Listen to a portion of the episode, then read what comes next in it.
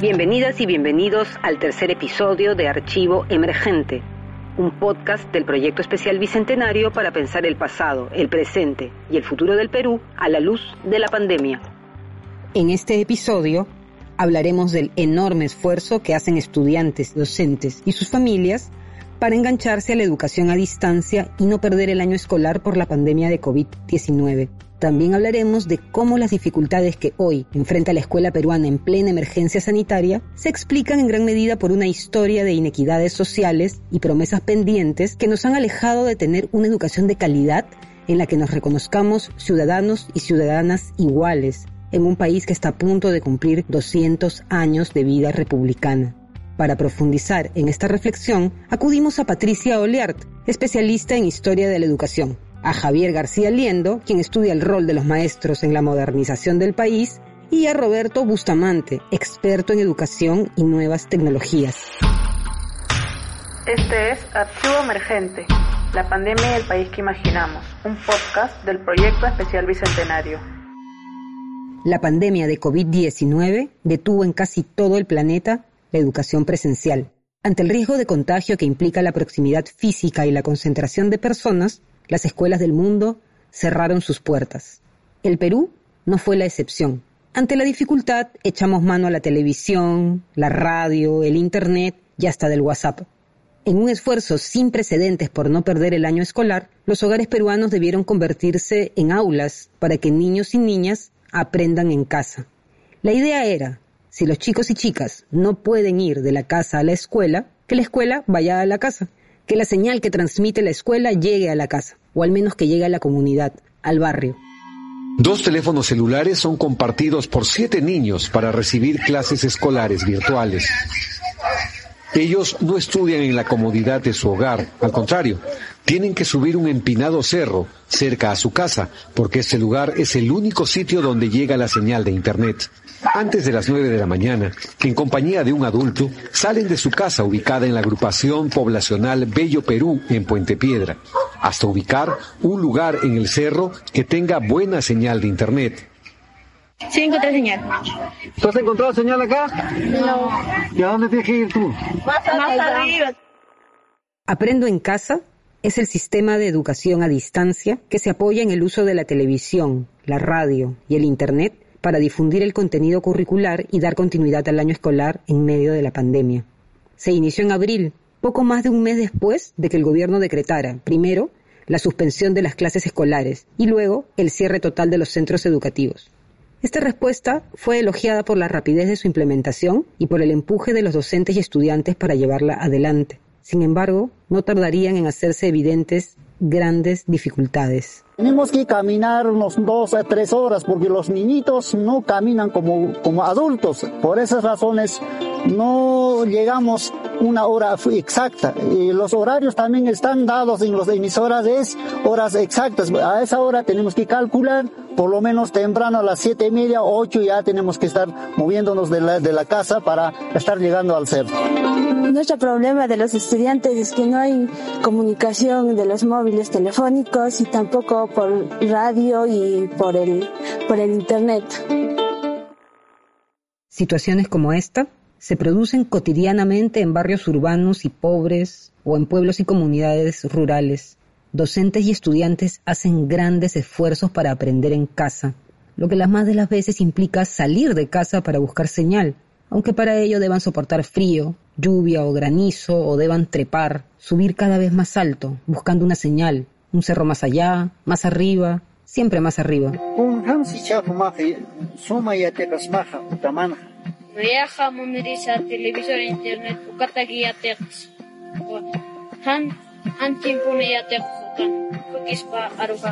Kispajar. Lo que revelan estos meses es el enorme reto que significa para las familias peruanas sostener a las niñas y niños dentro del sistema educativo. No siempre es posible. Al menos 300.000 estudiantes de primaria y secundaria han abandonado su formación y según el gremio de docentes, el SUTEP, podrían ser más, quizá un millón para finales de año. Especialistas señalan que los más afectados son los sectores más pobres y de estos los de zonas rurales, los indígenas y las mujeres. Al mismo tiempo, cientos de familias solicitaron el traslado de sus hijos e hijas de colegios privados a colegios públicos. La deserción también es alta en la educación superior. Al menos 175.000 jóvenes ya interrumpieron sus estudios universitarios. Se calcula que para fin de año la deserción será el destino de 350.000 universitarios y 250.000 estudiantes de institutos tecnológicos. Desde que la educación se volvió a distancia y virtual, el término brecha digital saltó a primera plana. Pero más que digital, esta brecha es territorial, social, económica. Y quizá más que una brecha, es un abismo, uno muy grande en nuestro anhelo de contar con un sistema educativo de calidad que sea universal y democrático. La educación popular debe ser el cuidado primogénito del amor paternal del Congreso. Moral y luces son los polos de una república. Moral y luces son nuestras primeras necesidades. Así se expresaba Simón Bolívar en el Congreso de Angostura en 1819. Entonces, la educación ya era pensada como un pilar de las futuras repúblicas hispanoamericanas. Años después, ya a cargo del gobierno en el Perú, Bolívar daría diversas normas en favor de una educación amplia, influenciado por las ideas ilustradas. Decretó el establecimiento de las escuelas normales, la Dirección General de Estudios, restauró el colegio indígena y, muy importante, creó el Colegio de Educandas del Cusco en 1825 pero los conflictos y penurias económicas de las primeras décadas de la República, sumadas a la dura división de la sociedad en estamentos y jerarquías que heredamos de la colonia, harían de este sueño educativo algo muy difícil de llevar a cabo. Lo que nos enseñan los historiadores del siglo XIX es que mm, lo que hubo en relación con las ideas liberales y republicanas fue más bien una adhesión retórica a los principios republicanos y democráticos. Son ciertamente ideas que circulan, pero que no se llegan a plasmar en una práctica de desarrollo de la ciudadanía, eh, de la igualdad ante la ley,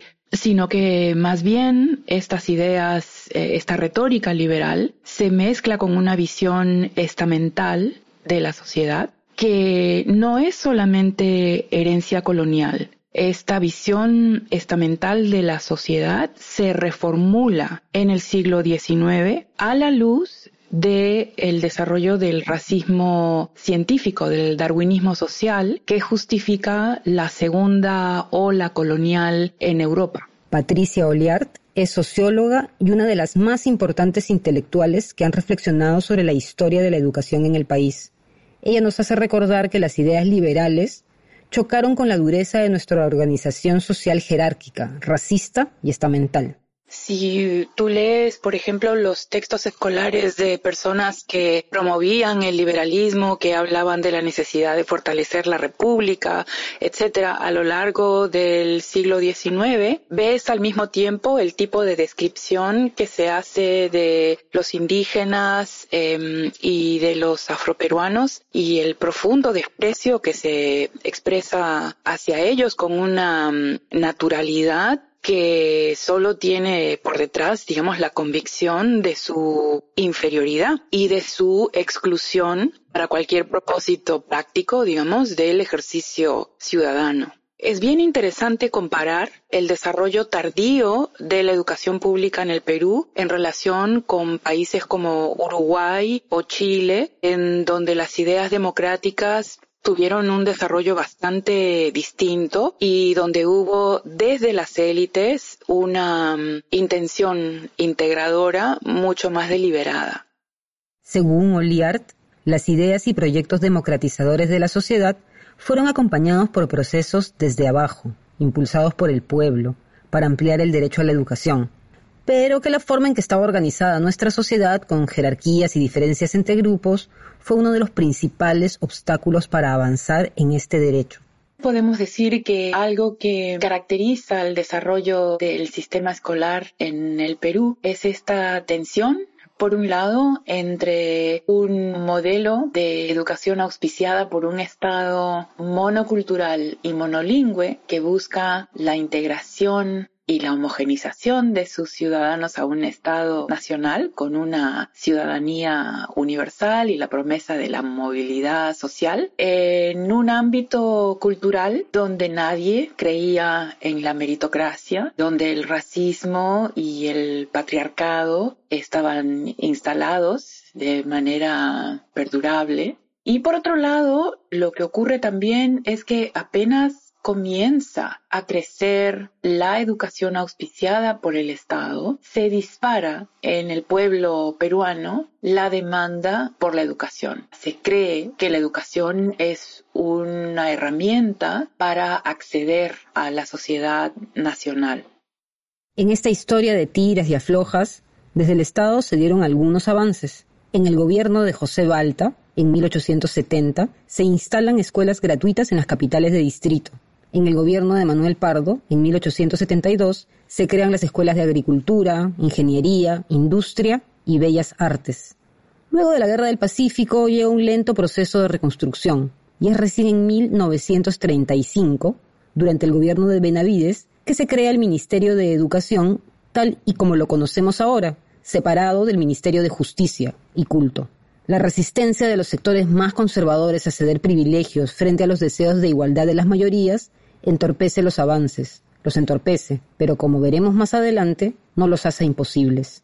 Tenemos por un lado ideas diferentes de qué significa la educación para la sociedad y tenemos también prácticas que niegan esta promesa democratizadora de la educación. La otra cosa que es bien importante señalar es que una vez que desde el Estado y desde la política oficial, digamos, se adopta esta retórica de la educación como un instrumento para la democratización, esta idea es abrazada por los sectores más pobres de la sociedad. Entonces hay una serie de evidencias históricas de cómo el crecimiento del sistema educativo en el Perú responde mucho a lo que ha sido la demanda por educación desde los sectores más pobres. Y por otro lado, la otra cosa que la historia de la educación nos muestra es cómo quienes han defendido sus privilegios y quienes han defendido estas características de la sociedad peruana segmentada, en función de la raza y el lugar social de las personas han sido militantes, activas en su afán de boicotear la educación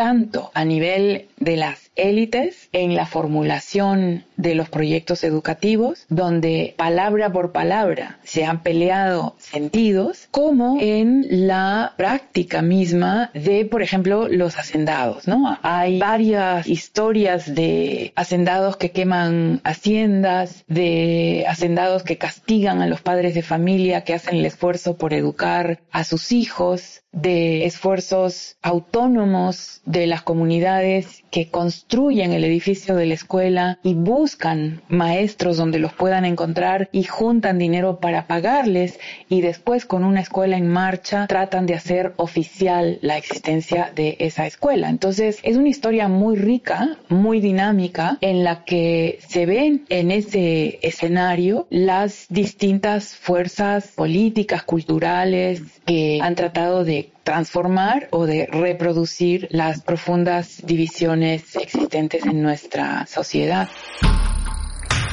Este es Archivo Emergente, la pandemia y el país que imaginamos, un podcast del proyecto especial Bicentenario.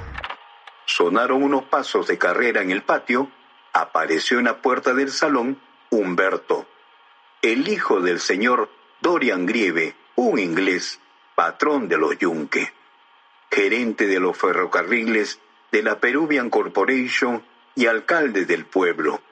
Precisamente a Paco le habían hecho venir del campo para que acompañase al colegio a Humberto y para que jugara con él, pues ambos tenían la misma edad.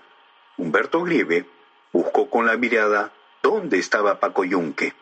Al dar con él, se le acercó y le dijo imperiosamente, Venga mi carpeta conmigo. Paco Fariña le dijo a Humberto Grive, No, porque el señor lo ha puesto aquí. ¿Y a ti qué te importa? Le increpó Grive violentamente, arrastrando a Yunque por un brazo a su carpeta. Señor, gritó entonces Fariña, Grieve se está llevando a Paco Yunque a su carpeta. El profesor cesó de escribir y preguntó con voz enérgica. Vamos a ver. Silencio. ¿Qué pasa ahí? Fariña volvió a decir. Grieve se ha llevado su carpeta a Paco Yunque. Humberto Grieve, instalado ya en su carpeta con Paco Yunque, le dijo al profesor, Sí, señor, porque Paco Yunque es mi muchacho, por eso. El profesor lo sabía esto perfectamente y le dijo a Humberto Grieve, Muy bien, pero yo le he colocado con Paco Fariña para que atienda mejor las explicaciones. Déjelo que vuelva a su sitio. Todos los alumnos miraban en silencio al profesor, a Humberto Grieve y a Paco Yunque. Fariña fue y tomó a Paco Yunque por la mano y quiso volverlo a traer a su carpeta. Pero Grieve tomó a Paco Yunque por el brazo y no lo dejó moverse. En 1931, cuando Vallejo escribió este famoso cuento, Paco Yunque, quería denunciar la persistencia de formas de servidumbre que se habían prolongado hasta muy entrada nuestra vida como república independiente. La escuela, pensada como un espacio de formación civil democratizante, reproducía las jerarquías de poder, de estatus, étnicas y también machistas. Patricia Oliart nos pone como un ejemplo muy significativo la disputa sobre si en las escuelas debía usarse un currículum único o no. Mientras que para los liberales la idea de un currículum único era algo perfectamente imaginable, para los sectores más conservadores un currículum único era un despropósito los indígenas no tenían las mismas necesidades que las clases medias urbanas, los varones no tenían las mismas necesidades que las mujeres. Y entonces se tuerce esta idea democratizadora de la educación para asignar instrucción a las personas de acuerdo a su lugar en la sociedad. Entonces, la idea era cómo mejorar a estas personas para la vida en la sociedad moderna, no para hacerlas iguales en la sociedad moderna. Pese a todas estas resistencias, desde inicios del siglo XX ocurrirán algunos avances en el horizonte de una educación amplia, menos elitista. La reorganización de la Escuela Normal de Varones de Lima en 1905 será el inicio de la profesionalización de la educación, que tendrá un importante efecto en el largo plazo. El maestro fue apareciendo en nuestra sociedad como alguien que encarna un saber valioso y al mismo tiempo representa la modernidad. En la década de los 40 esto se masificó. Se produjo un reclutamiento de maestros de las clases medias provincianas y esto fue de la mano con la expansión de las escuelas primarias y secundarias hacia las capitales provinciales e incluso distritales. El investigador Javier García Liendo nos menciona algunos procesos relevantes para entender nuestro sistema educativo. El primero es el que denomina la educacionalización, término con el que alude al periodo en el que desde los años 40 y aún antes se le encarga a la escuela y a los maestros la enorme tarea de resolver problemas sociales que otros sectores como la economía o la salud no pueden atender. Por ejemplo, la nutrición, la alimentación, la higiene, etc. En el caso peruano es bastante interesante porque en muchos lados no hay Estado. Son escuelas y maestros que tienen sobre sus espaldas nada más ni nada menos que el peso de hacer Estado o de crearlo sin condiciones ni siquiera económicas. Los maestros se convierten así en agentes modernizantes, articuladores entre lo local y lo nacional. El maestro se presenta como un intermediario que porta la promesa del progreso. Que la escuela aparece como una plataforma de organización social a nivel local. Es una institución que crea redes de solidaridad entre maestros, padres, niños, estudiantes, y genera una serie de procesos como orientados a conseguir cosas específicas, como por ejemplo la construcción de un campo deportivo, la construcción de una carretera o el tramo de la, de la comunidad hasta la carretera principal. Este rol del maestro y su perfil profesional se engarzan con los procesos de cambio social, de búsqueda de ciudadanía y acceso a lo nacional, que se fueron desarrollando desde abajo. Tiene que ver con una noción de los maestros como modernizadores locales. Esto está muy relacionado con la formación que ellos tienen como normalistas, esa formación está quizás anclada en dos pilares, el nacionalismo cultural, el nacionalismo, digamos, a la peruana, ¿no? O sea, esta idea de hacer patria, hacer Perú, etc. Pero por otro, una noción de nacionalismo que se traduce en la noción de progreso. ¿Sí? O sea, hacer Perú es progresar. Los maestros son quienes están casi encarnando estas ideas. Hay una demanda continua en las comunidades por ciertos procesos o ciertas, ciertas necesidades para ser satisfechas y que se encuentran con estos personajes, estos, estos actores sociales que llegan a las comunidades y entonces en algunos casos hay una coordinación. Volvamos con Patricia Oleart. Ella enfatiza también la relevancia de esta construcción de la propia institucionalidad educativa desde abajo y del vínculo entre escuela, maestro y comunidad. Hay registro diverso de los enormes esfuerzos hechos por comunidades en el país entero a lo largo del siglo XX para acceder a la educación, con grandes iniciativas de construcción de escuelas, de gestionar maestros y pagar entre todos su sueldo, de gestiones para que se reconozca oficialmente la escuela creada, en fin, una cosa que se constata, digamos, es que llegados los años 60, las dimensiones que tenía en ese momento el sistema escolar respondían no solamente a la inversión del Estado en la creación de estas escuelas, sino en muchos casos a una dinámica de expansión desde abajo, digamos que después tenía que ser reconocida por el Estado. esta historia de las escuelas a las que Belaunde le ponía la placa de El pueblo lo hizo, por ejemplo, son una ilustración de ese etos, ¿no? De ese impulso por alcanzar la educación. La escuelita. A cocachos aprendí mi labor de colegial en el colegio fiscal del barrio donde nací. Y dice así. Tener primaria completa era raro en mi niñez. Nos sentábamos de a tres en una sola carpeta. Yo creo que la palmeta la inventaron para mí. De la vez que una rompí, me apodaron Manuel Fierro. Y por ser tan mata perro, a cocachos aprendí. En la segunda mitad del siglo XX, la escuela tuvo un impacto notable en nuestra vida como país hizo retroceder el analfabetismo, permitió que creciera el sector profesional, fue considerada fundamental para desenvolverse en un mundo cada vez más urbano. Pero como intuimos de las décimas de Nicomedes Santa Cruz, escritas a fines de los años 50, el autoritarismo, la discriminación y la pobreza seguían marcando tanto la enseñanza como la vida de los niños. Frente a estas taras, se propusieron reformas como la diseñada durante el gobierno militar de Juan Velasco, donde el proyecto pedagógico y la propuesta política iban de la mano. No habrá efectiva transformación social, ni podrá establecerse un nuevo tipo de ordenación de la vida nacional capaz de superar los vicios crónicos del subdesarrollo si la educación no sufre una reforma profunda paralela a las demás reformas sociales y económicas que se hallan en curso. Estas buscan cancelar los lazos de dominación interna y externa, eliminar la dicotomía concentración-marginación que afecta la distribución del poder y la propiedad en el Perú, y vencer la persistente incomunicación interna, fenómenos todos que están en la base de la incapacidad de asegurar para las grandes mayorías nacionales un estatuto de existencia verdaderamente humano.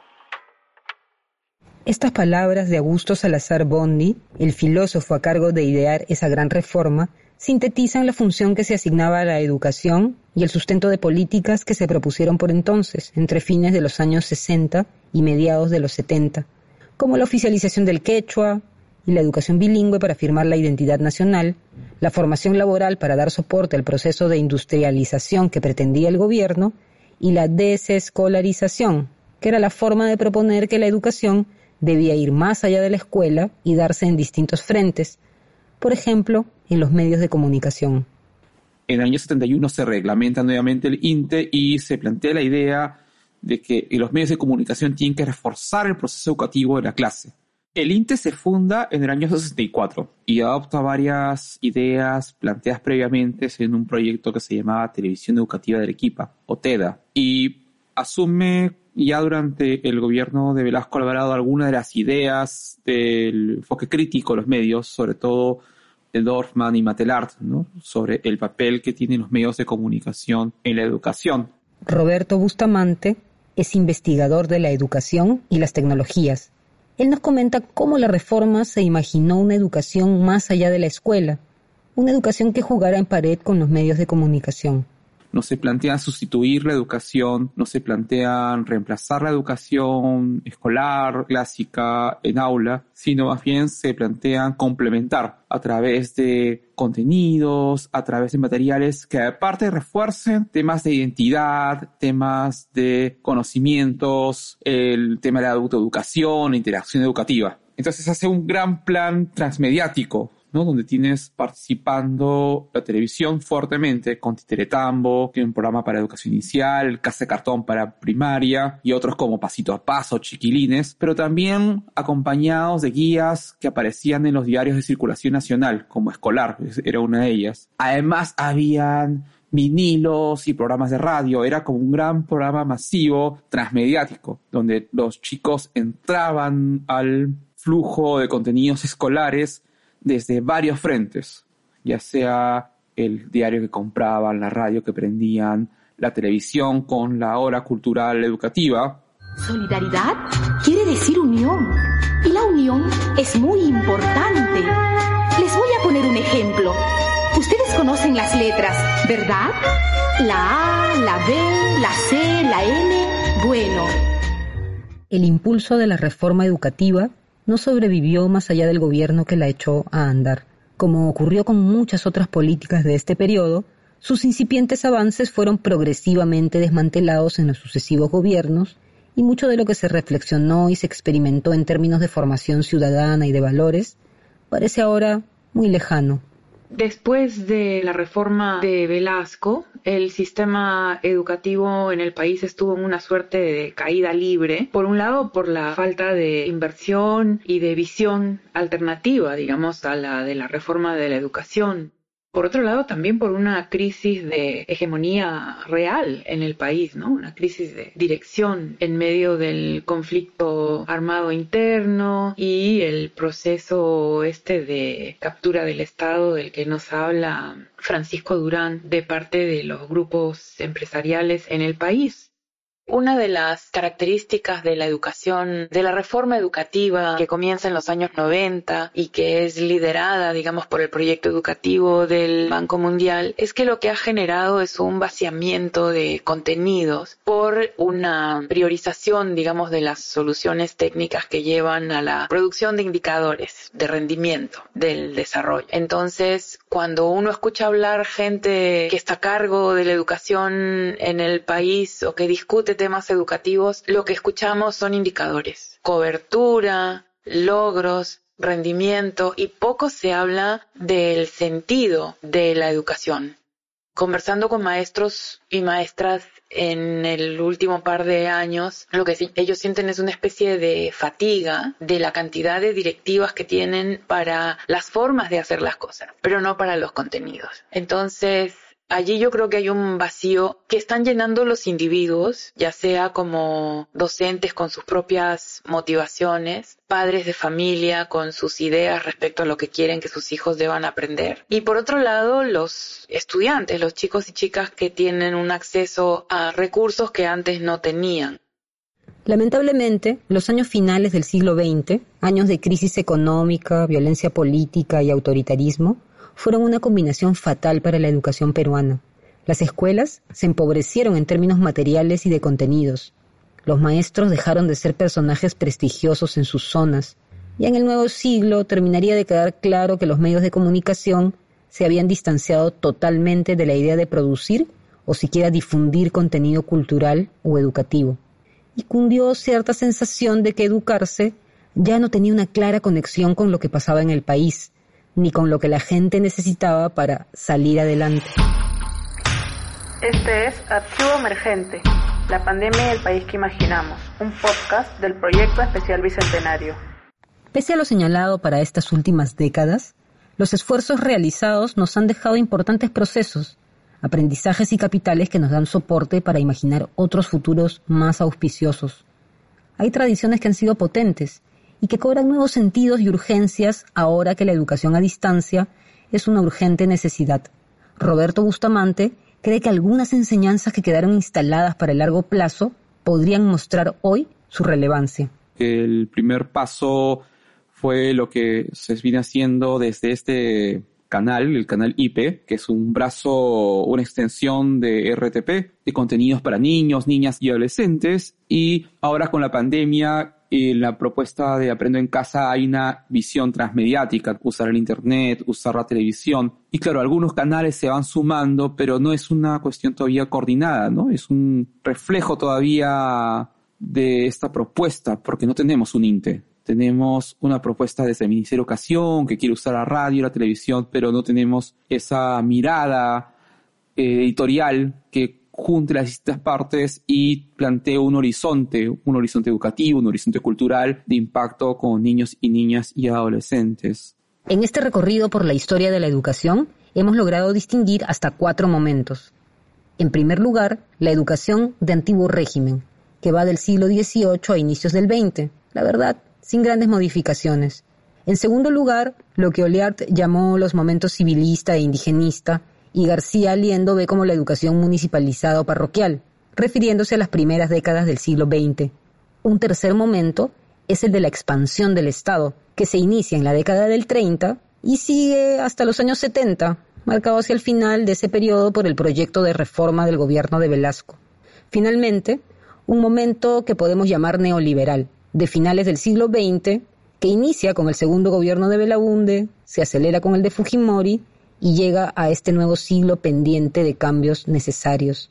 Es en ese contexto histórico que nos ha tocado enfrentar la pandemia. Quizá es un momento de inflexión, la oportunidad de retomar viejos anhelos ciudadanos en torno del bienestar, la felicidad y el desarrollo, a los cuales la educación debía contribuir. Una educación que nos ayude a ser mejores como comunidad, ya se decía en los albores de nuestra república, conseguir la independencia era en el fondo más sencillo, porque de últimas se podía recurrir a la fuerza. La libertad, en cambio, requiere un esfuerzo de más largo plazo, de compromiso y lucha renovada, algo que sin educación no se podrá conseguir. Pero como dice Patricia Oliart, hay de dónde agarrarse para retomar el rumbo se nos ha impuesto, digamos, una modificación en la manera de hablar de la educación que yo creo que hay que contestar con la tradición de pensamiento educativo que tenemos en el país y además con el dinamismo y la fortaleza y la creatividad que tenemos en el sector educación en el país.